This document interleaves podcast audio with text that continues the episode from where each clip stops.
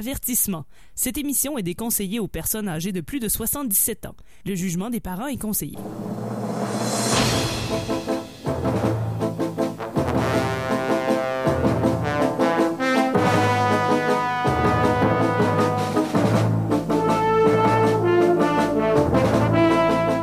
Amateurs de bande dessinée, de Gogno et de Matraque Molle, bienvenue à E égale RG2, un projet de recherche de la chaire en études tintinoludiques de l'Université du Québec à Beauceville.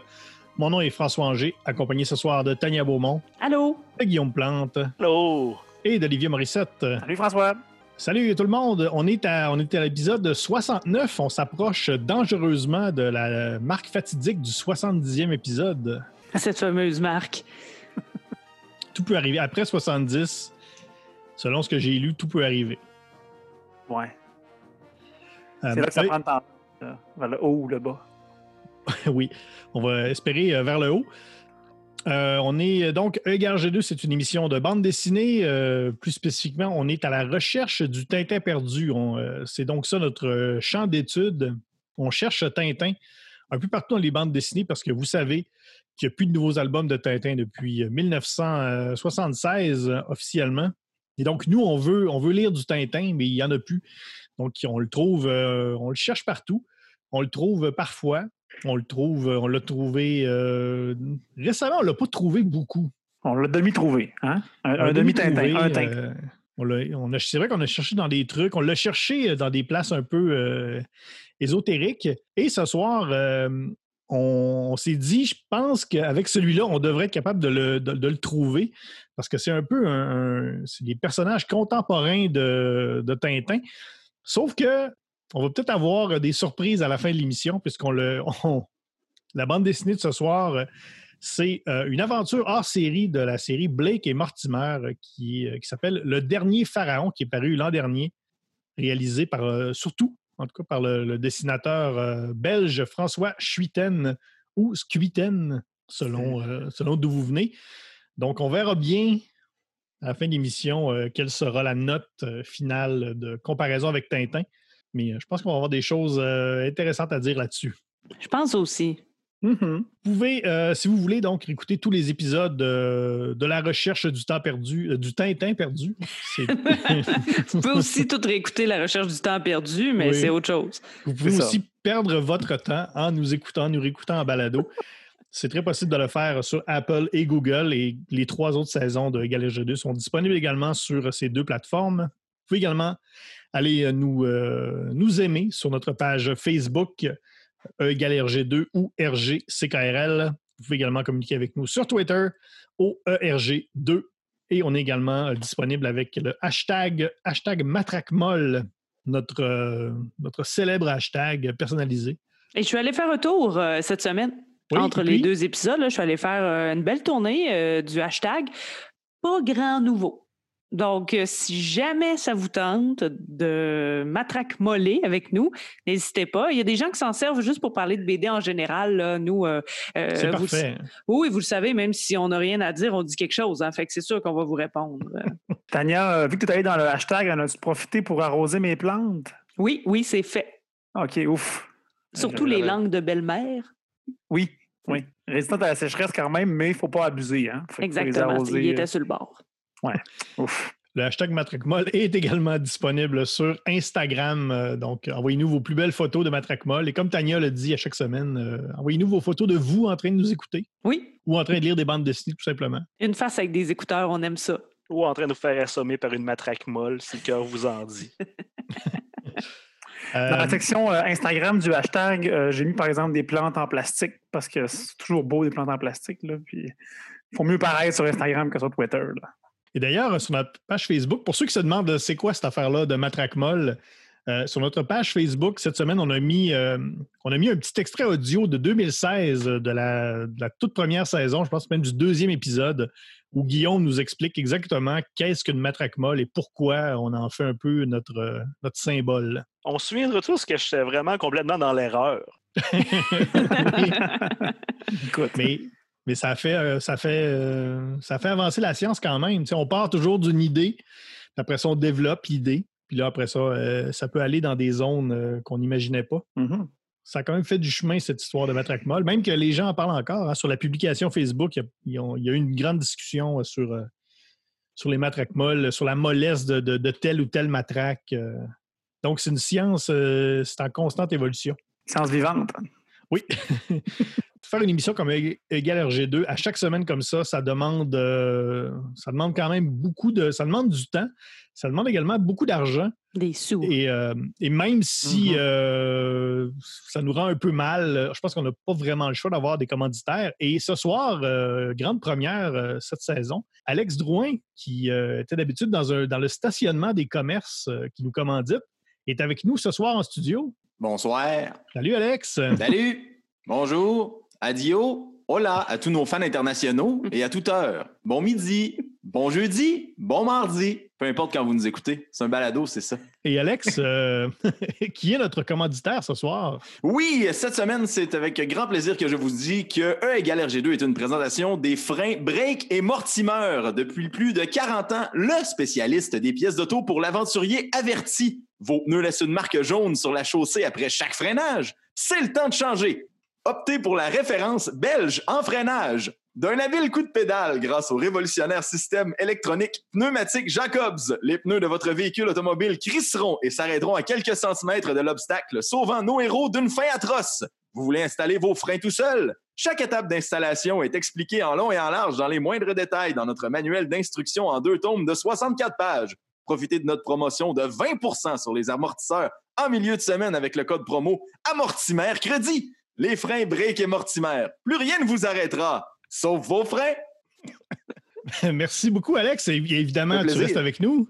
Euh, non, je ne reste pas avec vous parce que euh, je dois quitter, je dois quitter. Et euh, grande ironie, en fait, moi, je ne sais pas si vous vous rappelez de cette blague de François Pérusse. Dans un de ses albums, il y a un de ses personnages qui donne cette excuse bidon pour quitter en disant j'ai de la visite sur le feu. Eh bien, en ces temps de COVID, moi, j'ai littéralement de la visite sur le feu parce que je la fais bouillir avant de l'accueillir chez moi pour la désinfecter, bien sûr. Ben, c'est euh, c'est fort louable. Oui, mais il faut que j'aille les- faut que j'aille les checker là, parce que je voudrais pas qu'ils soient trop plissés là, comme quand on reste trop longtemps dans le bain. Faudrait pas qu'il colle au fond. Non, non plus, non plus. J'ai pas salé mon eau, hein. J'espère que tu les as pas piqués avant. Ils perdent toute la saveur dans ce temps-là. je, vais aller, je vais aller vérifier pour être certain. Bon, ben, merci, Alex. plaisir. Hey, merci, c'était le fun de te voir. Bye! c'est les plates qui restent pas, hein? Ouais, en même temps. T'as raison. On va revenir à la, à la bande dessinée euh, de ce soir, donc qui, je vous rappelle, est euh, une aventure de Blake et Mortimer, le dernier pharaon. Guillaume Plante, résumeur Oui. euh, de sa patrie, résumeur devant l'éternel. De quoi ça parle? Oui. Blake et Mortimer, c'est 27 tomes plus 3 hors-série qui ont été publiés à la fois chez Le Lombard, d'Argo et les éditions Blake et Mortimer. Dans le fond, il y a juste le train qui les a pas publiés. Ça a été créé en 1946 par, bien sûr, Edgar P. Jacobs dans les pages du journal de Tintin. Jacobs a écrit et scénarisé tout seul comme un grand les 11 premiers albums. Malheureusement, il a dû arrêter en plein cours de l'élaboration des planches de la page 12 pour cause de décès involontaire. Alors, euh, oui, il est mort à mi-page, malheureusement. Pendant le tome 12, Mortimer contre Mortimer, c'est Bob de, Moore qui a pris l'initiative de finir l'ouvrage. Apparemment, Jacobs avait refusé de prolonger la série, mais dès 1996, Dargo, qui avait acheté les éditions Blake et Mortimer, a dit un beau gros nope et a ajouté 15 tomes, bientôt 16, avec une euh, flopée de scénaristes et d'illustrateurs qui ont pris le flambeau. Il y a aussi eu deux nouveaux hors-série dont le dernier Pharaon, l'album de- sur lequel on va se pencher ce soir. C'est un gros travail d'équipe, le dernier Pharaon, parce que le scénario, c'est une collaboration de Jaco Van euh, Dorsel, Dormel. metteur en scène. Et... Dormel, oui, c'est mon autocorrect qui a vraiment fait de quoi de bizarre. Dormel, metteur Ça en scène et réalisateur à qui on doit notamment le film Toto le héros. Il y a Thomas Gonzig, un romancier pour qui c'est la première bande dessinée, et bien sûr euh, François Schuiten, une grosse pointure de la bande dessinée européenne, surtout connue pour Les Cités Obscures, une série culte de science-fiction qui avait co-réalisé avec Benoît Peters. C'est également Schuiten qui assure le dessin de l'album avec un style caractéristique à Schuiten, très architectural et surtout très tramé et texturé. Et c'est un style qui est aux antipodes de la ligne claire qui est caractéristique à Blake et Mortimer et à Tintin. Blake et Mortimer, L'univers, c'est quoi? Ben, Blake et Mortimer, c'est l'histoire d'un narrateur omniscient, corrompu par son pouvoir, qui souhaite saturer toutes les cases de toutes les pages de tous les albums avec des cases descriptives pompeuses. Ses ennemis jurés, c'est le professeur Philippe Mortimer et le capitaine Francis Blake qui contrecarrent son flot narratif en accomplissant des actions visuelles qui commettent le crime irréparable de montrer au lecteur au lieu de lui expliquer. Et le dernier pharaon, si on peut se concentrer sur ce hors-série, eh bien, euh, l'intrigue commence à la fin du mystère de la Grande Pyramide, ce qui était la deuxième aventure de Blake et Mortimer et les tomes 4 et 5. Ça commence avec euh, Blake et Mortimer qui se réveillent dans la dite pyramide, dois-je le rappeler, qui est grande et mystérieuse, sans se souvenir de l'aventure qu'ils viennent de vivre. J'ouvre une parenthèse. Ils vivent le même sentiment profond d'incompréhension existentielle qu'un lecteur qui se le dernier pharaon sans avoir lu au préalable le mystère de la grande pyramide vit. Fermeture de la parenthèse. Plusieurs années plus tard, Mortimer rencontre son ami Henri, un scientifique au domaine aussi indéterminé que son nom de famille, au palais de justice de Bruxelles, où on a trouvé pendant des travaux de rénovation d'égouts un mur plein d'hiéroglyphes et un mystérieux rayonnement qui désactive les appareils électriques. Henri, sans crainte ni patronyme, défonce le mur avec un marteau pour libérer un torrent de radiation, puis il disparaît dans l'ouverture comme un humain qui sait vraiment ce qu'il fait. Bruxelles tombe immédiatement dans un blackout total. D'autres, plusieurs années plus tard, Bruxelles est condamnée. Tous les immeubles ont été enfermés dans des grosses cages de Faraday pour contenir le rayonnement. Bien sûr, inévitablement, il y a un groupe de vilains qui font péter un train plein de dynamite pour libérer le rayonnement, ce qui cause cette fois-ci un autre blackout, mais là, à travers l'Europe entière plusieurs pays ont peur que le phénomène finisse par engloutir la planète en entier, puis décident de régler le problème en mettant un plaster sur Bruxelles. Par mettre un plaster, je veux dire, bien entendu, faire péter plusieurs missiles nucléaires. Pendant l'ellipse de temps, Capitaine Blake a fait une évolution de Pokémon pour devenir Colonel Blake. Puis là, il soupçonne que faire péter une ville qui vomit de la radiation bizarre pourrait causer une réaction en chaîne qui causerait plus ou moins l'apocalypse comment sauver le monde moderne? Une seule façon, en parachutant un vieux physicien nucléaire en choc post-traumatique dans le palais de justice de Bruxelles pour qu'il règle le problème tout seul comme un grand avant qu'on rende la Belgique 99% plus radioactive. Et ses seuls outils pour tout réparer, un pigeon voyageur et un cerveau plein d'hallucinations constantes. C'est un plan absolument sans faille et mes amis, c'est là où nous sommes rendus. oh là là. Oh boy. Il y avait euh, un peu de sentiment et d'émotion hein, là-dedans. J'ai pas beaucoup aimé l'album. hey, garde ça pour tantôt. Écoutez ton résumé, on s'imagine que par la suite, ça va être une suite de péripéties euh, et d'aventures. Et pourtant. Et de descriptions. on, va, on va se garder ça pour tantôt. Comment, euh, comment, en fait, on ancre ça dans nos recherches euh, de la chaire de recherche en études tintinoludiques?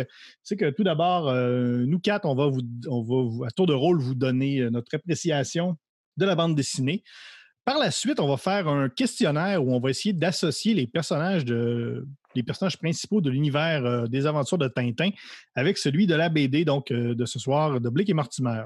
À la fin, on va, on va tous donner une note qui est notre taux Tintin notre taux Tintin individuel, qu'on va par la suite reporter dans une, note globale qui sera le taux total Tintin qu'on transformera euh, par la suite en graphique en forme de pointe de tarte, donc un, graphique en forme de pointe de tarte Tintin. Et c'est ainsi que, que s'achèveront nos recherches pour l'album de ce soir. Donc, on, on, y aller en, on va y aller en ordre. On commence toujours par Olivier, parce que c'est le plus intelligent d'entre nous. Si de loin. De loin. en tout cas, c'est toi qui as le plus d'études. Ah, ben ça. Ça, c'est un fait. Oui. J'accepte. Euh, Blake et Mortimer, euh, hein, ce, dernier pharaon. Hein, euh, l'enrobage de cette BD-là, Guillaume en a déjà un peu parlé. C'est le, dessin de, de M. Schuiten, hein, très recherché.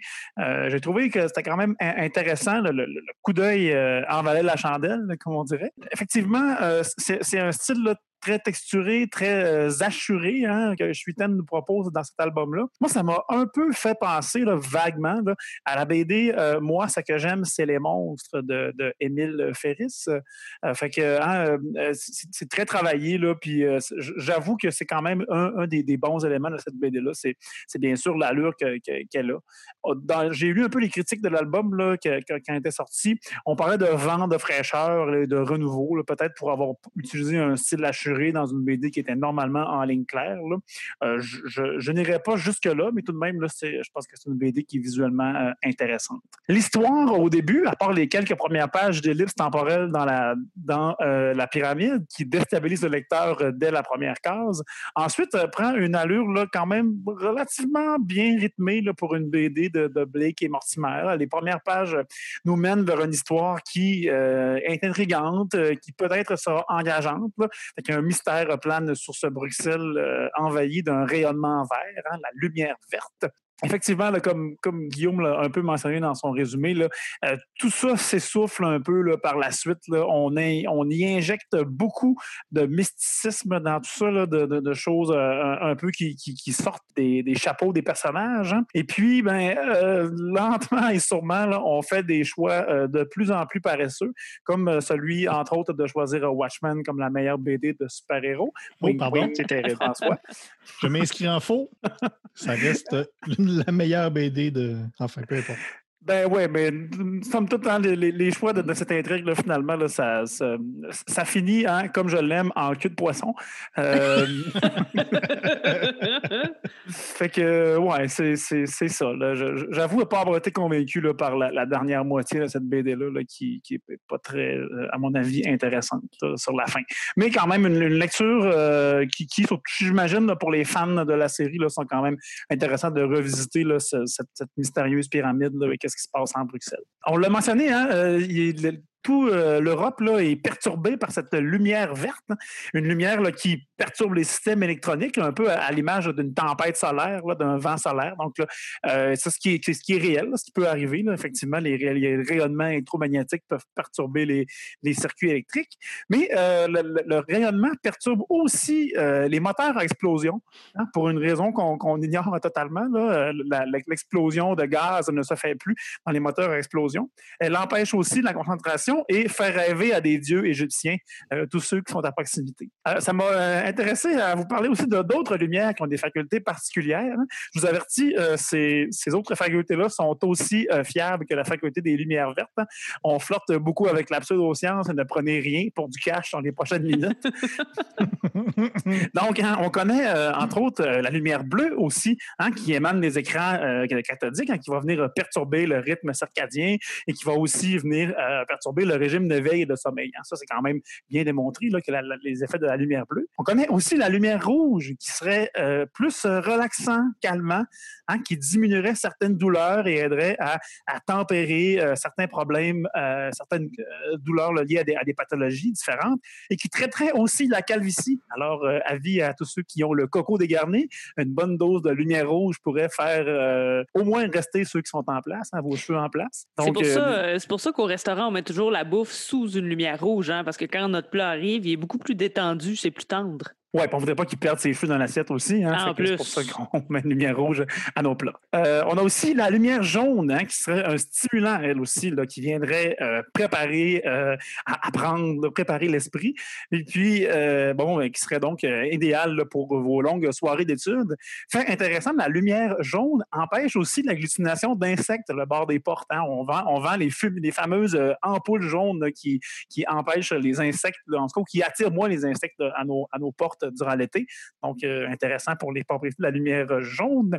Et finalement, la lumière orange, elle, qui préparerait la réflexion, qui aiderait aussi euh, à, préparer l'esprit à, cogiter. Et puis, euh, lui viendrait atténuer les effets de la lumière bleue. C'est d'ailleurs un, truc pour préserver son sommeil dans ce qu'on fait beaucoup d'écrans, hein, d'avoir soit des verges oranges, de tirer la lumière plutôt vers le, vers le orange voici mes, propriétés tout aussi euh, loufoques que la lumière verte pour euh, les autres lumières de couleur. Donc, choisissez bien vos éclairages, chers auditeurs. En plus, la lumière verte a une faculté peu connue de faire avancer les chars. Oui. c'est vrai, j'avais plein de blagues de signalisation que je n'ai pas faites. Ben, pour la prochaine fois. C'est ça, on parle souvent de lumière. Ça me surprend que tu ne parles pas de la lumière noire, hein, celle qui nous paraît d'avoir toutes les mousses qu'on a sur nos chandails quand elles s'allument. Oui, entre autres choses. la plus pratique. Oui. J'adore. Euh, ben, merci, Olivier. Euh, je peux y aller, Tania, ou tu y aller? Ou... Oui, je peux y aller pour euh, ah, continuer dans la, dans la tradition. on dirait que j'ai, j'ai, pas grand-chose à dire. je ne sais pas quoi en penser vraiment, même qu'à certains moments, je comprenais pas ce qui se passait. Moi, je pensais que c'était euh, que c'était Blake finalement qui était disparu dans le trou, mais c'est euh, Henry. Donc euh, c'est ça, c'était pas le bon personnage. Donc jusqu'à moitié de la bande dessinée, je comprenais pas trop qu'est-ce qui se passait.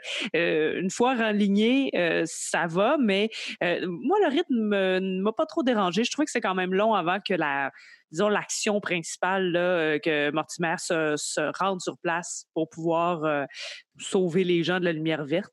Mais c'est ça, je trouvais que c'était long avant qu'il commence euh, cette euh, quête-là. Moi aussi, j'ai bien aimé le style de dessin. Euh, ça fait plusieurs bandes dessinées où on voit le découpage est fait par page. Il y a toujours une teinte où on dirait que si on est dans un lieu avec une ambiance euh, d'une couleur particulière, ça va être sur une même page comme ça. Quand on regarde, par exemple, d'un peu plus loin, du moins notre œil, on est vraiment tout dans la même ambiance colorée. Ça, j'adore ça. On l'a vu aussi dans les semaines euh, passées. Là, j'avais pas eu la chance d'en parler, mais là, je l'ai remarqué encore à quelques reprises.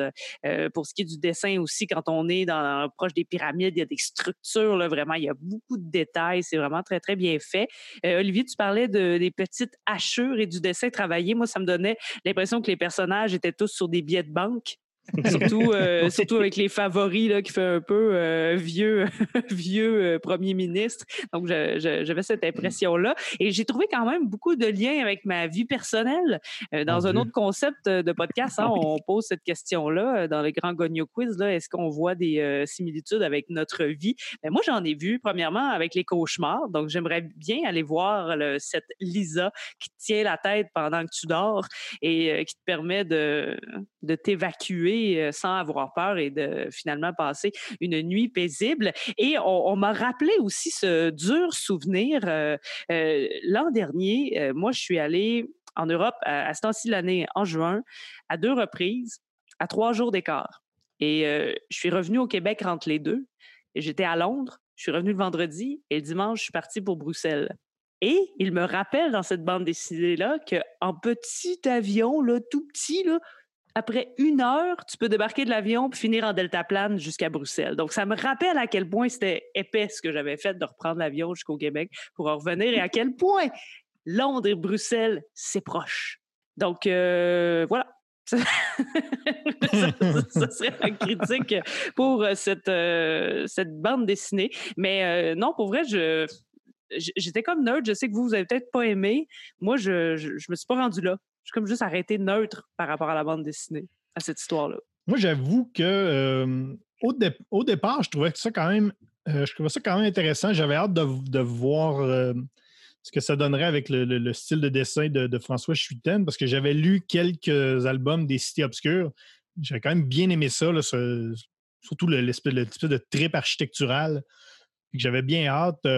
j'ai peut-être je sais qu'il ne faut pas juger un livre sur sa couverture, mais dans ce cas-là, je l'avais quand même jugé. Euh, j'avais dit, oh, la couverture est vraiment belle. Je pense qu'on va avoir de quoi de le fun. On se demande un peu, ça s'en va où? C'est quoi cette affaire-là? Tu sais, ça, commence, euh, ça s'en va un peu dans, tous les sens. Euh, on dirait que le, principe de base fait comme pas de sens, justement, comme Guillaume disait dans son résumé d'envoyer un, vieux, vieux monsieur euh, à la retraite euh, en choc post-traumatique ou un peu en dépression. Moi, j'avais l'impression.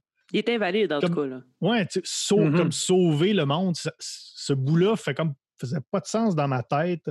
Peut-être que si s'il avait été comme appelé là par un espèce de, comme un genre d'appel mystique ou un peu comme dans le hum, rencontre du troisième type dans le film où le, personnage de Richard Dreyfuss il est comme appelé vers, les extraterrestres. Il, y a, comme, une genre de mission. Euh, alors que là, c'est comme c'est lui, c'est comme c'est lui qu'on envoie et c'est par lui que ça va fonctionner. Je, trouvais que c'était un peu C'est un peu étrange. euh, puis par la suite, ça s'en va euh, dans, des, dans une espèce de territoire le New Age, euh, ésotérico, mystico, philosophique. Il n'y a plus vraiment d'aventure. On est vraiment là, dans la contemplation. euh, fait qu'à la fin, j'étais un peu, un peu dubitatif. J'étais un peu, un peu déçu. Là, j'ai essayé de voir. J'ai dit, bon, je vais essayer de, je vais essayer de le, comprendre peut-être au deuxième niveau. Là, j'ai lu quelques, quelques affaires sur Internet, euh, comme quoi François Chuten, ça serait sa dernière BD. Euh, il, veut, il veut comme arrêter de faire des bandes dessinées. Là, je me suis dit, OK, c'est comme. C'est un dessinateur qui a toujours voulu faire un Blake et Mortimer. Là, c'est comme sa dernière. Il se paye un trip avec ses chums qui collaborent au scénario. Euh, ça parle justement là, d'un vieux héros là, qui, qui va vivre sa dernière aventure. Là. Fait que j'essaie un peu, j'essaie j'essaie un peu de justifier tout ça là, au deuxième degré là, en disant que c'est bon, l'auteur, c'est c'est un peu l'auteur qui livre un message. C'est comme si lui aussi, c'est sa dernière aventure. Mais ça reste que c'est fait dans, le cadre d'une aventure de, héros assez, euh, assez célèbre et légendaire. C'est ça. Je l'ai pris au deuxième degré, là, mais ce n'est pas particulièrement une lecture qui m'a euh, qui m'a intéressé euh, tant que ça. Ça me fait penser beaucoup un peu. sais, Indiana Jones and the Kingdom, uh, Kingdom of the Crystal Skull. Il y a beaucoup d'aventures comme ça, là, du, du vieux héros de, no- de notre jeunesse qui revient pour une ultime aventure. Puis il est trop vieux. Puis, puis il, Mhm. il- il se rappelle sa jeunesse. Puis, euh, ouais. On a voulu hein, pa- pacter beaucoup d'affaires là-dedans, je trouve. Là, Je, hein. pense, ouais, des, je pense que oui. euh, des, des dieux, sociétés secrètes, il y a Ouais, des ouais. dinosaures. Hein, on n'a pas parlé, Oui. mais il y a des dinosaures sous Oui. le palais de justice de Bruxelles. Là. Donné, il, y a, il y a une case, il y a un dinosaure comme il y a un dinosaure ou un, un monstre marin qui attaque la barque de, de Mortimer pendant une case. Il n'y a aucun, aucune conséquence. La- Moi, c'est pas la- si mal. Euh, Vous savez que mon maximum, c'est quand il y a les extraterrestres ou on va dans l'espace. Moi, ça, ça passe pas. On euh, dépasse pas ça là-dessus. Mais Il n'y a pas François, tu- d'extraterrestres. tu, tu disais c'est un vieux personnage, mais le dessin rend pas justice à sa vieillesse. Parce qu'il y a des fois où il a l'air tellement jeune, on, dirait qu'il vient d'avoir 21 ans. Parce que tout est ridé dans l'album. C'est ça. Mais euh, ouais, c'est ça. Il y a des fois où c'était dur, à, à part le fait qu'il mentionne tout le temps qu'il était vieux, là. Le dessin rendait pas Ouais. justice à sa vieille face, mettons. Si on, si on se base un peu sur les cités obscures, euh, sa force, c'est vraiment les, les dessins d'architecture. Euh, ah oui, c'est magnifique. C'est sûr qu'il y a sûrement dans cet album-là une, une volonté de se payer un trip, de dessiner le plus d'affaires à Bruxelles. Les personnages, c'est peut-être moins réussi, ils sont un peu statiques, là, dans- quand même de la ligne claire, là, ce, ce genre de dessin-là. Les personnages sont quand même très dynamiques. Là, c'est très, euh, c'est quand même très figé. Tu sais, tant qu'à faire une BD comme ça, tant qu'à prendre un autre dessinateur qui fasse son style à lui, ça, c'est, je trouvais ça quand même intéressant. Euh, quand même les couleurs aussi, l'ambiance euh, cinématographique aussi. Ça m'a fait un peu penser, ça fait penser un peu à un film. là. Tu sais, c'est- ça faisait un peu film, euh, film de festival. là. Ben, j'ai eu d'ailleurs, comme tu disais, euh, tu parlais de la ville, là, puis euh, qui, semblerait que, que Schuiten a, a beaucoup hésité là, avant de prendre un, Blake et Mortimer, ce contrat-là. Puis il, il s'est fait, euh, finalement, il, a- il a, il a accepté là, quand on lui a dit que ça se passerait là, en Belgique, là, à Bruxelles. là. Fait que là, ça, ça- chez lui, là, ça lui a donné l'intérêt de, de- de- de travailler ça. C'est peut-être aussi cet intérêt de voir dessiner la ville là, qui, qui est porté dans cette BD-là. Puis c'est ce qu'on sent aussi. Il y a- beaucoup d'amour dans, l'architecture qui, a- qui a été dessinée. là. Mais ça, mais c'est peut-être trop, euh, c'est peut-être trop euh, ésotérique ou contemplatif pour son propre bien, là, je trouve. euh. Guillaume, qui nous a déjà vendu un peu la mèche. ben, à vrai dire, j'ai dit que j'avais pas aimé l'album, mais je vais quand même faire preuve de bonne foi puis expliquer un petit peu que je suis pas la bonne personne à qui cet album-là s'adresse. Alors, premièrement, si vous dites, hein, le dernier Pharaon, c'est-tu pour moi? Est-ce que vous avez lu Blake et Mortimer et est-ce que la série vous intéresse? Si la réponse est non, ne touchez pas à cet album avec une pôle de 40 pieds. C'est pas que l'album est mauvais. Il y a des qualités indéniables à l'album, mais il y a tellement de référents, comme j'ai mentionné euh, pendant le résumé. Si vous n'avez pas lu euh, les deux albums de- du mystère de la Grande Pyramide, qui est du Blake et Mortimer euh, d'école primaire, pas, pas- parce que c'est primitif, mais parce que c'est une des incontournables de la série, ça vous rejoindra absolument pas. Sinon, dans l'ensemble, le fait que ça se passe euh, comme vers la fin de la carrière euh, de Mortimer, ça, je trouve ça le fun. C'est comme à la mode ces temps-ci de prendre un héros de bande dessinée puis de l'envoyer vers la fin de sa vie. Marvel a fait ça avec euh, Old Man Logan, avec un Wolverine vieillissant, puis ils ont même répété. Même Dark Knight Rises. Oui, oui, oui, oui. Puis ils ont même fait le procédé avec plein d'autres personnages de Marvel. C'est vraiment intéressant de voir comment il se passe, comment il vit ses aventures plus loin. C'est dans l'exécution que je trouve qu'il aurait pu mieux faire ça. Comme j'ai dit, le plan de pitcher un vieux monsieur dans un parachute très haut. Ben oui, hein? Ils disent, c'est OK, tout ce qu'on donne, c'est un pigeon voyageur. C'est comme fait, OK, c'est rigolo comme prémisse, on va voir où est-ce qu'ils se rendent avec ça. Mais finalement, ça devient en gros une grosse quête de mysticisme où est-ce qu'on se rend compte euh, fur et à mesure que Blake et Mortimer, c'est un peu l'espèce d'élu pour euh, ramener l'ordre dans l'énergie. C'est comme, imaginez le cinquième élément de Luc Besson, mais remplacer Bruce Willis par Guy Nadon et ça va donner le dernier pharaon. Il y a un petit problème dans l'exécution. C'est pas loin de la vérité. C'est vraiment pas loin de la vérité. Et Guy Nadon, c'est un merveilleux acteur. Ah, il, est bon, il est bon, là. Il est tellement bon. On mais pas ça. C'est pas l'histoire que j'avais besoin de voir en ce moment. Mais pour les fans de Blake et Mortimer, par contre, c'est ceux qui apprécient la série, c'est un monument dans la BD européenne, c'est un incontournable. Là, euh, vous allez probablement boire ça comme du petit lait et c'est bien correct comme ça.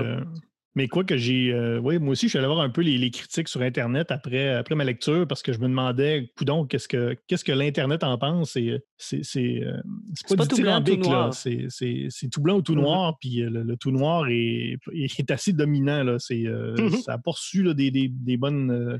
ça n'a pas reçu que des accolades, cette BD-là. Je pense qu'il y a beaucoup de monde qui sont un, qui sont un peu aussi un peu perplexe euh, par, ben, euh, C'est un traitement en choc. Là. Imaginez, vous voyez un nouveau Garfield, ça commence avec John sur le trottoir, une balle dans la tête. Là. Ça ressemble à ça. Mais voyons. Ben, imaginez-vous, ah. mettons, euh, un nouveau Tintin fait par, je sais pas moi, le gars qui fait Black Sad, le Guarnido. Puis Tintin, il est alcoolique, là. Puis, mm-hmm. ce serait un peu ça, là. Puis on se demande, comme, comme tu dis, là, François, il y avait comme, il y a pas mal, probablement beaucoup de deuxième degré là-dedans. Il y a ben, probablement aussi une critique de la société moderne, parce que, tu sais, de rayonnement vert, là, ça, détruit les technologies, là, Puis quand ce genre d'histoire-là devient, devient trop revendicatrice, des fois, ça, sais pas si ça sert le propos tant que ça, là. Ben là, je veux pas euh, faire de, mauvais comparatifs, là, mais, rappelons-nous l'horrible et le ciel nous tomba sur la tête, sais, qui est une critique des mangas, puis de de, ouais, c'était donc mieux, c'était donc meilleur dans le temps. Ouais, c'est ça. Ben, des fois, quand ça devient à, très, à trop gros traits, on perd un peu peut-être l'essence de faire vivre une aventure à un bonhomme.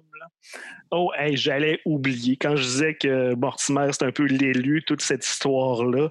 À un moment, il y a comme l'ultime mécanisme où est-ce qu'il faut trouver le code pour l'arrêter. Il se fait carrément dire écoutez, tout ce temps-là, le code était en vous. C'est vous le code. J'ai vu cette case-là et ça m'a tellement fâché. Un Deus ex machina d'une paresse inébranlable. À partir de cette page-là, j'ai tout, passé de case en case, j'étais rouge comme une tomate. les 80 premières pages, ça passait, mais à partir de la 81e, c'est un point de non-retour émotionnel pour moi. Une chance que ça fait. Oui, moi, c'est ça. moi, c'est quand même curieux parce qu'on va lire des bandes dessinées euh, plates ou euh, des bandes dessinées qui. Mais ça va être un peu, ça va être un peu laborieux à lire. Ça va être. Euh, on a hâte d'arriver à la fin. Puis curieusement, celle-là, j'avais comme envie de la lire au complet pareil, même si j'étais un peu euh, un peu perplexe. Je trouvais ça, euh, je trouvais ça un peu un peu n'importe quoi là, dans la, dans les dans l'intrigue. Je trouvais ça un peu n'importe quoi dans le dans le développement des personnages, puis dans le développement de l'intrigue. Mais Crime, ça me tentait quand même de la lire au complet. C'est un drôle de paradoxe. c'est pas une lecture douloureuse, mais c'est comme si on avait une petite ampoule, puis à la fin, on se rend compte que ça a fait mal. C'est ça. On aurait peut-être dû arrêter de marcher une couple de kilomètres avant. Mais pendant qu'on est dedans, ça va, ça va, puis on continue, puis on est dans notre élan. Moi aussi, j'ai pas eu envie d'arrêter ou je, je, me suis pas dit, mon Dieu, quand est-ce que ça finit, mais à la fin, il reste un goût de moi. Ouais.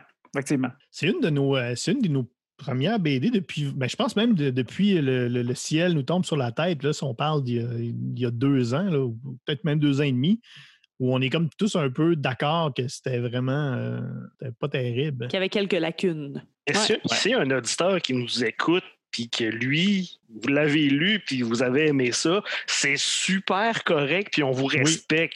On, Oui. vous, le- on vous le dit, on le souligne à de gros traits. Là. Ben oui, ben oui, parce que c'est tout est subjectif, là, évidemment. Là. On n'a pas la science infuse de ce qui est bon ou ce qui est pas bon. La preuve, on fait ce podcast-là. On va quand même essayer de, de, Mhm. de rendre, ça, euh, de rendre ça scientifique, notre, notre analyse quand même. Oui. On va essayer d'y aller un peu froidement pour, euh, pour la suite. Donc, on va passer au questionnaire, euh, au questionnaire des personnages. Donc, euh, je vous rappelle qu'on va prendre de la plupart des personnages euh, de l'univers de Tintin et on va essayer de leur associer un personnage dans la BD euh, de ce soir, donc dans le dernier, favra- de- de- le dernier euh, pharaon. J'allais dire le dernier favron, mais c'est une autre personne. Euh, je disais tout à l'heure qu'on compte en taux total Tintin. Pour les habitués de l'émission, d'habitude, on compte en, avec un instrument qu'on appelle un goniomètre. Et Guillaume, pour nos auditeurs qui se joignent à nous pour la première fois, qu'est-ce qu'un goniomètre? Un goniomètre, c'est un appareil qui sert à mesurer les gonios. Tout simplement. Et donc, euh, si vous avez un goniomètre à la maison, c'est très simple. Vous- Pour convertir un Tintin, c'est 1,33 gonios. Donc, euh, tout ça vous sera révélé à la fin de l'émission. On, va se- on va se lancer tout de suite dans euh, le dernier pharaon, qui est le meilleur Tintin. Il n'y a pas beaucoup de personnages. euh, Ça, ça a Non, comme ben, pas le choix d'être Mortimer. Ben, c'est Mortimer. Moi, je pense que c'est. Mortimer aussi. C'est tout à fait Ouais. Mortimer. Ben là, c'est lui qui. euh, on, on dirait qu'on n'est pas convaincu de notre réponse. Ben oui, c'est lui. Ben c'est oui, lui c'est vraiment lui, qui. oui. C'est lui qui fait l'aventure, c'est à lui qu'on donne la mission, c'est lui qui réalise les choses, c'est lui qui a le code en lui. Ah, Donc, euh, En lui clairement. et sur lui.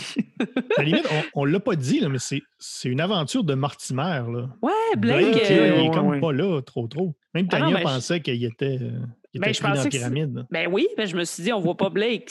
Il me semble que ça doit être lui, là. Moi, un vieux monsieur, un vieux monsieur. En tout cas, c'est peut-être le, le- le passage, ben là, je reviens là-dessus, là, le passage au flashback de la Grande Pyramide au présent que moi, j'ai gardé Blake en tête. Moi, j'ai dit un duo, hein, deux gars. Pas chercher plus loin que ça. Là-dessus, pour C'est- être exact, il aurait dû appeler ça une aventure de Blake ou Mortimer. Là, ça aurait été bien exact. Parce que, oui, mais c'est le Tintin. Ah oui. Meilleur ad hoc. Bon, moi, j'aurais dit Blake, là, Ouais, là, c'est euh, forcément pour, faire le, pour faire le duo, là, tu sais, puis en tout cas, euh, reste que c'est rendu un, un colonel, euh, colonel bourru, là, puis euh, ça, me- ça me semble aller très bien euh, dans le rôle de Haddock, là.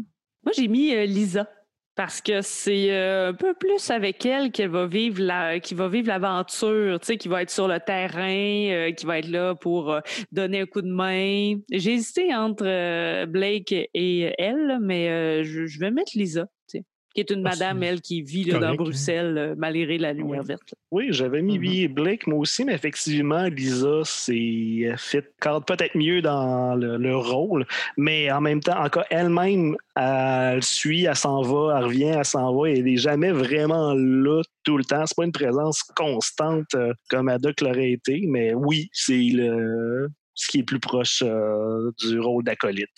Mais là, si on veut une constance, il va falloir nommer comme meilleur ad hoc les favoris de Mortimer. Là.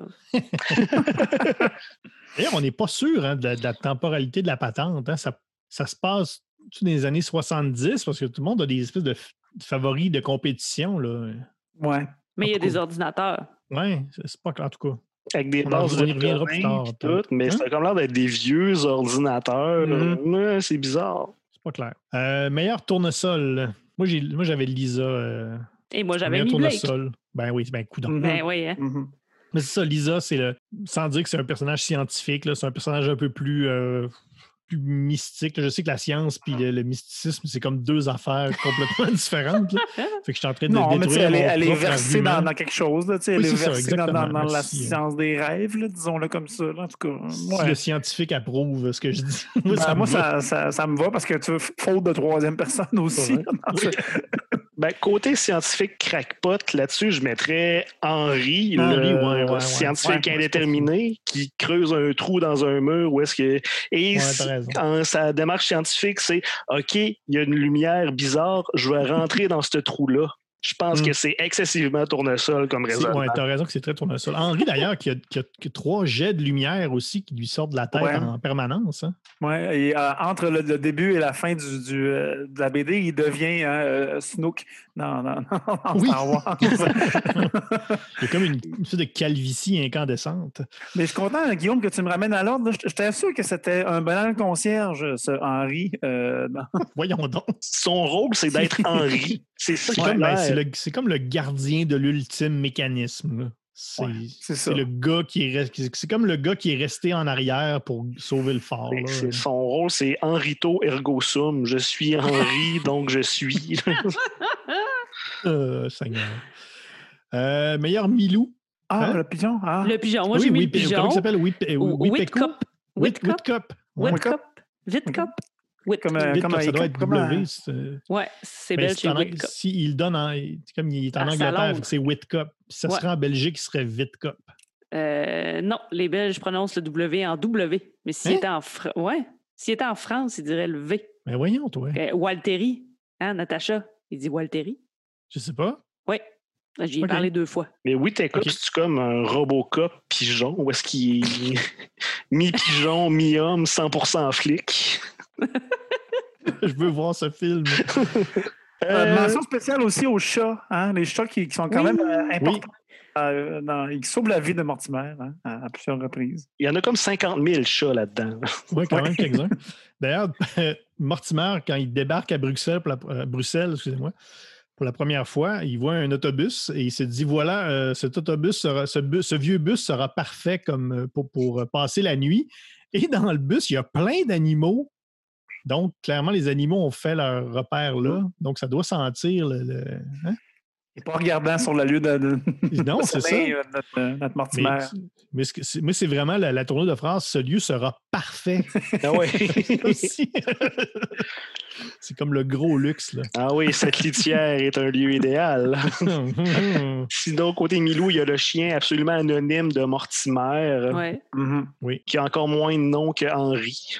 Quand le pigeon voyageur a plus de noms Oui, c'est ça. Euh, meilleur Castafiore. Ben, moi, c'est là que j'ai placé Lisa, Ouais, oui, euh, l'Égyptienne euh, altermondialiste, Oui. sondeuse de rêve. Parce qu'il n'y a pas Parce que je pense qu'il y a comme un love interest, on, on- on le sent un peu là, peut-être avec Mortimer. Là. Ben Ouais. oui, ben oui, clairement, là, à la fin, Ouais. euh, Mhm. Lui, il a 65 ans, elle en a 32. à peu près, ouais. je Il y a je- pas je vous dis, j'ai tant- pas compris. Il n'y a pas tant d'attirance réciproque, mais Lisa taponne tellement la face à Mortimer que pour le genre, de- dans, dans le domaine Tintin slash Blake et Mortimer, c'est limite pornographique. Oui, oui, oui. Il faut dire aussi qu'elle lui donne un talisman par balle hein, qui va sauver sa vie. De toute façon, une relation entre un vieil homme de 65 ans et un- une femme de 32 ans, c'est tous les films français des années, euh, des Oui, années finalement. Ah oui. 40, 50, Ah oui. 60. là. Donc, il n'y a rien d'étrange là-dedans. Comme meilleur Castafiore, euh, j'avais envie de mettre euh, le, la mi, mi-femme, mi-félin qui apparaît dans les rêves Ben oui. de, de Mortimer par sa, sa prestance, tu sais, puis elle arrive comme dans une euh, dans un moment un peu une prestation, puis euh, c'est ça. Moi, j'y allais euh, sur le côté. euh, Il crache des coléoptères dans la bouche. Oh oui, Voilà. moi aussi, dans mes rêves les plus torrides, il y a des mi- mi-femmes, mi-félines qui arrivent puis pour me cracher des scarabées au visage.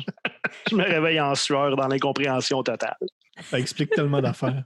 Meilleur Dupont?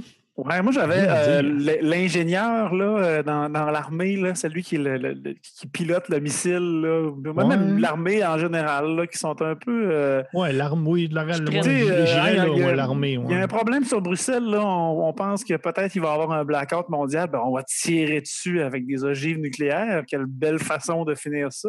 ils prennent pas des bonnes décisions. Non. Il n'y a aucune information qui a filtré sur le fait qu'il y avait peut-être encore du monde dans la ville. Mhm. Ou qu'un vieux monsieur de 60 ans allait embarquer dans un avion pour sauter en Ouais. bas avec un pigeon. Il y a juste Blake qui est comme qui a du bon sens là, dans toute cette gang-là. Sinon, dans les clowns, j'ai mis les altères mondialistes parce qu'on dirait que leurs dialogues ont été rédigés par quelqu'un qui a comme vu euh, des mimes parodiques euh, de gauchistes sur des sites d'extrême droite. Ils ont vraiment des dialogues préfaits, pré-mâchés, comme c'est vraiment des parodies d'altermondialistes, me semble. Ils servent juste à être lourds puis à dire des phrases euh, vides. Puis personne s'en va, hein? Sous la menace d'une bombe nucléaire, hein, tout le monde reste là, puis comme chill avec ça aussi. Ah ouais. Ils ont foi en, en l'humain. Ouais, c'est ça. Ah ouais. Euh, meilleur Rastapopoulos, meilleur méchant.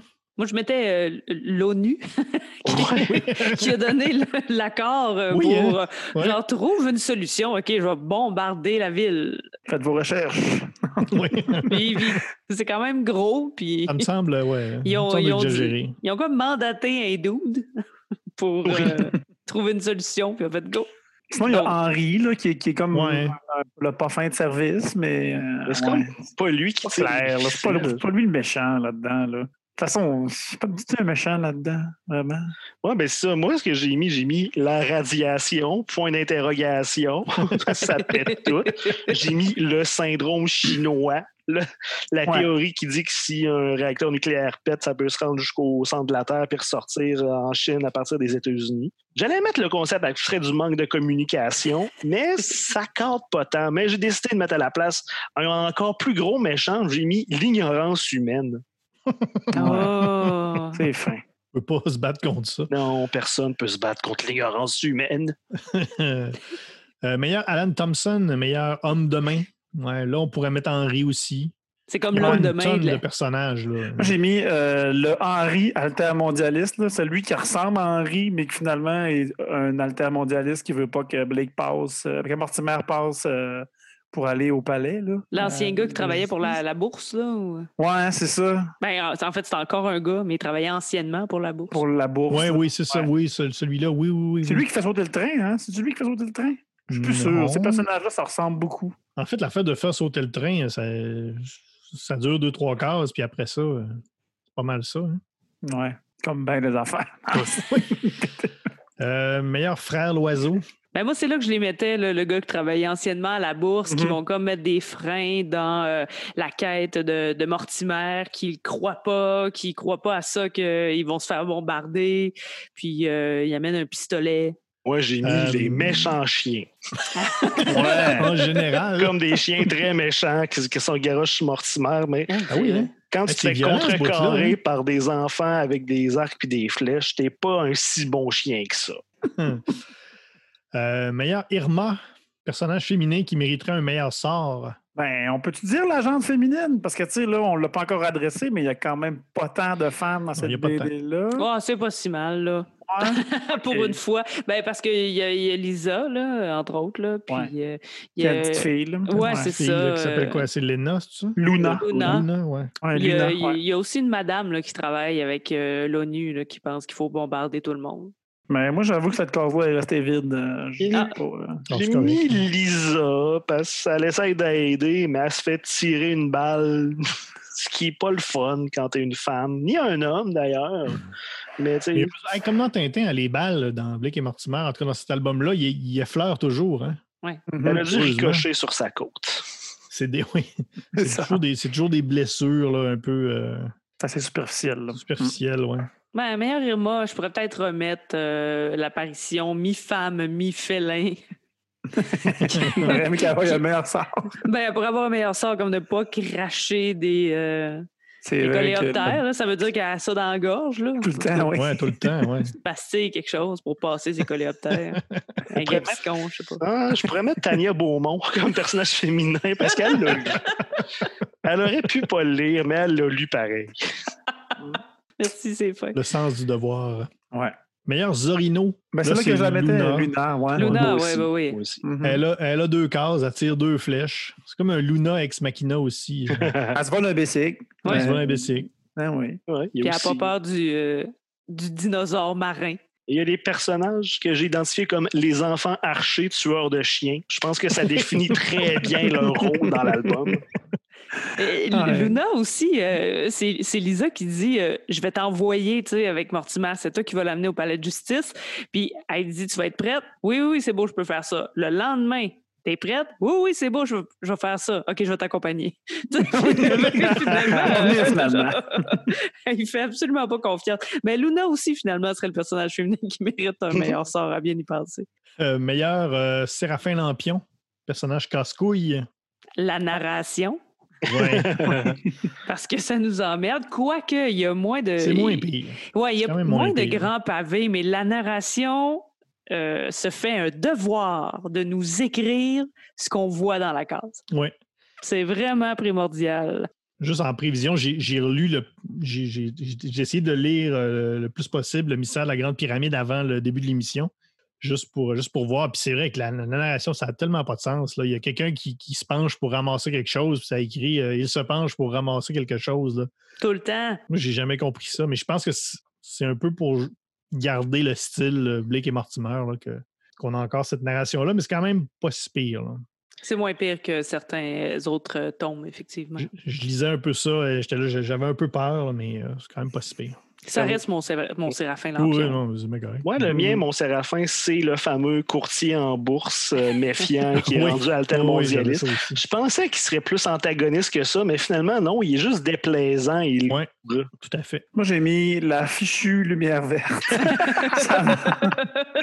Quand quand on, on- on enrobe tout ça là, des- avec, on met des termes comme électromagnétique et ionosphère là, pour nous, nous faire vendre une lumière. tu débarques. Ouais, ça m'a fatigué. J'étais comme, comme Mortimer qui ne fait pas dormir. J'étais fatigué de voir cette lumière. Meilleure boucherie sans eau, meilleur commerce. Le palais de justice de Bruxelles. Ouais. Ouais. C'est- C'est c'est là que, Mhm. que tout se passe. Sûrement c'est pas- un beau gift shop. Oui. Pas tant commerce, mais j'imagine qu'il y a des gens qui payent des, des tickets. OK. Ben oui. c'est ça. Rien d'autre? Absolument rien d'autre. Parfait. C'est bien correct. Non. Euh, meilleur goniomètre, meilleur objet? Ben, l'ultime patente, là, L'ultime l'ultime l'ultime mécanisme. L'ultime patente. Docteur Olivier Morissette. L'ultime mécanisme. Oui, l'ultime mécanisme. Tu parlais de Mortimer, Mortimer qui se donnait un talisman par balle et c'est exactement dans ces mots-là que j'ai Oui. décrit le, le talisman comme goniomètre. Ouais, moi aussi, je mettais le Ouais, moi aussi, talisman. j'avais le talisman. Ouais. Et il y a aussi la bague de Mortimer qui se fait comme euh, Ouais. montrer au début, mais qui finalement est terriblement importante. La bague de Tchekhov. Ouais. Et on termine avec le meilleur Michel, personnage qu'on voit pas beaucoup, mais qui a vraiment trop de charisme, qui, on le rappelle, pour les, les nouveaux auditeurs, est basé sur Michel, l'ingénieur de la fusée dans Objectif Lune, qui est beaucoup trop charismatique, qu'on voit trois cases, qui a probablement pas été dessiné par Hergé. Mon préf. C'est euh, Mhm. c'est le préféré à Il Tania. est beau. Mhm. Si les aventures de Tintin avaient juste été les aventures de Michel, Tania aurait beaucoup plus aimé ça. Je l'aurais déjà lu. Ouais. Moi, j'ai euh, j'ai mis le, le gars des TI, l'informaticien, Gars des TI. Gars des TI. qui, euh, qui sert à, à rien, finalement, mais il est là. Il est là au cas où on voudrait peut-être faire foirer les plans. Et il ressemble Mhm. à un jeune Yvon Deschamps. Moi, je trouvais qu'il ressemblait à Léo Ilial, comédien Ça, dans La Maison des Chaînes, pour ceux qui se souviennent de ça. Et la, la janglade. C'est pas- C'était pas lui l'agent Glad. Oui, ça a été un agent glade. Léo Ilial a été un agent Glad. Léo Ilial, je suis pas mal convaincu qu'il a été un agent glade. Léo, attends, je vais te chercher. Léo Ilial, agent Glad. Mais non, c'était- il me semble que c'était pas Léo Ilial. Tania va nous Pendant qu'on regarde, oui, je veux dire, c'est ça, c'est c'est juste splendide que le responsable informatique est comme un dude tout seul dans une pièce remplie d'ordinateurs et il est super bien habillé, un beau veston, cravate. Moi, tous les gars des TI que j'ai rencontrés dans la vie, ils avaient tous le même t-shirt de Van Halen. Pauvre lui, hein, qui, est en, qui est en conflit, tu sais, qu'il y a un vieux colonel qui vient le voir. Là, il faut que tu nous gagnes du temps. Êtes-vous sûr? Oui, oui, oui, oui. Puis Tania, qu'est-ce que ça dit? Trouvez Dominique Anglade. Euh, non. Hein? Dominique Anglade. Mais je sais pas, là, je trouve pas ça. Je sais pas pourquoi c'est pas dans sa filmographie. Non, moi, je pense pas. Je pense que. Attends un peu, je vais. On continue, continue l'émission, là, euh, sans moi. Mais c'est à toi de dire. euh, En tout cas, on va, on va vous revenir sur ce, ce grand, ce grand débat qui nous anime. Est-ce que Léo Ilial a joué ou non l'agent Glad? Ben, si Google, tout ça peut est pas, très intéressant pour nos auditeurs européens. si Google peut pas nous répondre, ben, peut-être que les auditeurs le peuvent. Alors, n'hésitez pas par euh, tous les moyens de communication possibles. On répond à l'appel. Alors, euh, on va y aller donc, euh, comme je disais tout à l'heure, avec le taux total de Tintin. Donc, chaque euh, membre de l'émission va nous donner son taux Tintin individuel. Et moi, par la suite, grâce à l'application calculatrice de mon iPhone, je vais calculer le taux total de Tintin. Et c'est ce qui donnera donc la note finale, qui, je vous rappelle, est vraiment une note de, de parallèle ou de l'alternative à Tintin. Donc, euh, est-ce que c'est une bonne alternative ou pas à Tintin? Pas si même si on n'a pas aimé ça, ça peut quand même être une bonne alternative aux aventures de Tintin. Donc euh, voilà, allez-y, euh, votre note sur 100, allez-y euh, comme vous voulez. 39. OK? Euh, faut, que j'ex- faut que Oh, j'explique. hein? t'es pas obligé. Ah ben, je, mettais 39 parce qu'on est quand même, euh, on a quand même réussi à trouver quelques parallèles. C'est une aventure d'un gars. Hein? Normalement, c'est un duo. Là, c'est un gars. Euh, il se passe quand même des affaires. On voyage. Tu sais. euh, je vais mettre 39. OK. Moi aussi, euh, ben, on est bien connecté, Tania. J'ai mis 38. hein, parce que. Parce que c'est Blake et Mortimer, à cause du ton quand même qui est assez tintinesque euh, parfois, la Belgique, euh, l'absence de femmes dans la BD. Tout ça m'a motivé à, à monter un peu le score, mais là, tu sais, il y a, malgré qu'il y a des rêves prémonitoires dans Tintin, il n'y en a pas tant que ça. Puis il y a surtout. Il y en a un. Ouais, oui. Quand t'es, hein? Chang, Chung, Chang. ah, Chung. Oui, à Chang. Mais euh, c'est ça. Donc, euh, ouais, si- ça m'a perdu un peu là, là-dedans. Puis des fois, le goût de finir la BD, c'est plus présent dans Tintin. que- Mais Bon, en tout ben, cas, 38. Ouais. Bon, mais sur le 39-38, je vais mettre 37. Euh, ben, T'es influençable. Oui, j'ai vraiment. Ben, comme, vous, comme vous dites, j'ai vraiment rien de plus à rajouter que, que ce que j'ai dit tantôt. Euh, c'est sûr que si on avait pris la BD, tu sais, le Blake et Mortimer classique, là, on aurait tout pété le 90. là. Mais je pense que là, c'est ça, on est trop dans l'ésotérisme, on est trop dans le. On est trop dans le mysticisme, là, trop contemplatif.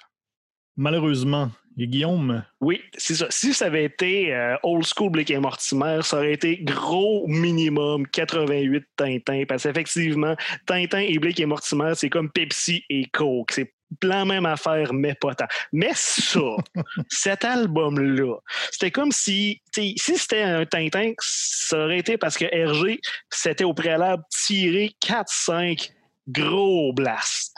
Ça aurait vraiment donné ça. Ah oui, Tintin avec une lumière verte. Ouh, où sont mes pantalons? Fait que là-dessus, je donne 36 Tintin. Wow! ce qui nous donne euh, 37 Tintin, 37,5 Tintin. Très bon, très bon. Yes. C'est pas fou ce que tu dis, parce que tu sais, je voulais pas faire, euh, je n'ai pas parlé, puis je voulais pas le faire parce qu'on finit tout le temps par en parler quand, quand, c'est, quand ça vient un peu mystico-ésotérique. Mais ça m'a fait un peu penser justement à, à du Moebius. C'est vraiment parce que c'est un peu lui la référence justement des, des auteurs de bande dessinée là, qui ont été sur la drogue vraiment longtemps, puis qui ont fait des affaires vraiment flyées. Je pense que c'est un peu, euh, c'est un peu une dérive là, de, de, de l'influence Moebius, là, mais Enfin, mais c'est ça. C'est une, une lecture qui nous a, je pense, tous laissé un peu perplexes. Qui, mais quand même, on va continuer de faire ce qu'on fait. On va continuer nos recherches.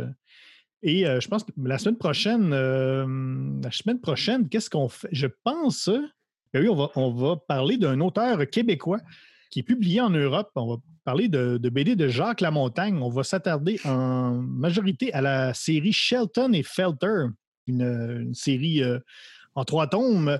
Et on va également en profiter, euh, vu que l'album vient tout juste de sortir, euh, de son nouvel album qui d'une nouvelle série qui s'appelle Wild West. Et le premier tome est, cons- est consacré à Calamity Jane. Donc, c'est une toute nouvelle BD, mais on va surtout parler, donc, dans le cadre de la recherche du Tintin perdu de la série Shelton et Felter.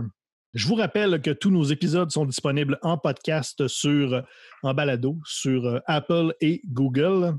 Vous pouvez également nous, euh, donner euh, des étoiles. Vous pouvez également commenter, euh, nous laisser un commentaire sur, euh, sur Apple. Sur Google, je ne pense pas que c'est possible. Vous pouvez également euh, consulter euh, notre page Facebook, Facebook euh, ERG, E égale RG2 ou RG CKRL. Beaucoup de contenu additionnel, euh, plein de choses intéressantes, plein de, plein de drôleries. On a fait un D'ailleurs, on n'en a pas parlé, on a fait un sondage euh, On avait dit que dans l'épisode de Atom Agency, on ferait un sondage pour savoir qui, aurait, qui avait les plus beaux sourcils entre, euh, entre Paul de la série Paul et Atom de la série Atom Agency. Et c'est euh, c'est Michel qui l'emporte. pas Michel, mais Paul. Michel. C'est Paul qui l'a emporté par plus de 80 Mi- Michel Rabagliati a encore de plus beaux sourcils que Paul, mais ça, c'est moi. Donc, il faudrait faire le- la deuxième ronde. Est-ce que Michel Rabagliati a des plus beaux sourcils que Atom ou que peut- Paul? On peut laisser la Mhm. palme à Paul. Oui, quand même. Mhm. Donc, il y a plein de choses comme ça. Il y a plein de, il y a plein de, plein de parodies, de plein de trucs. On fait, on, on s'amuse beaucoup avec notre page Facebook. On est également sur Twitter au E ERG2, également avec le hashtag MatraqueMolle. Même chose pour Instagram, hashtag MatraqueMolle. Envoyez-nous vos photos de, de vous qui écoutez l'émission ou qui lisez des BD. Faites-nous des, des suggestions également si vous croyez euh, qu'une BD pourrait aider à augmenter notre taux, euh, notre taux Tintin. Euh, Faites-nous des suggestions sur euh, n'importe quelle de ces plateformes. Donc, c'est ça, la semaine prochaine, euh, Shelton et Felter de Jacques Lamontagne. Mon nom est François Anger, avec ce soir Tania Beaumont, Merci, bye. Guillaume Plante, Merci beaucoup. Au revoir. Olivier Morissette. Merci, salut. On vous dit donc euh, de passer une bonne semaine et on se retrouve très bientôt.